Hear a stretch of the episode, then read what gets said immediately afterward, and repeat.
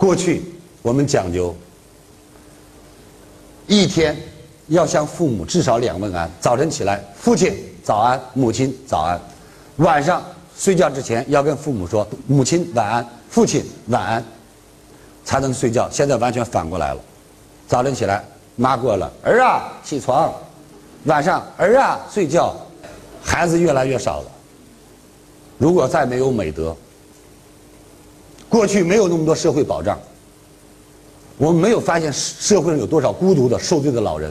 今天社会保障越来越多了，反而孤独的老人往社会福利院送的老人却越来越多了。过去的日子很苦，可听不到几个因为不孝敬儿女打官司的。今天社会经济生活翻了几倍乃至于几十倍，可是法庭上屡见不鲜。为什么出现这样道德品质的问题？是传统的思想和观念，中国的人文文化出现了问题。OK。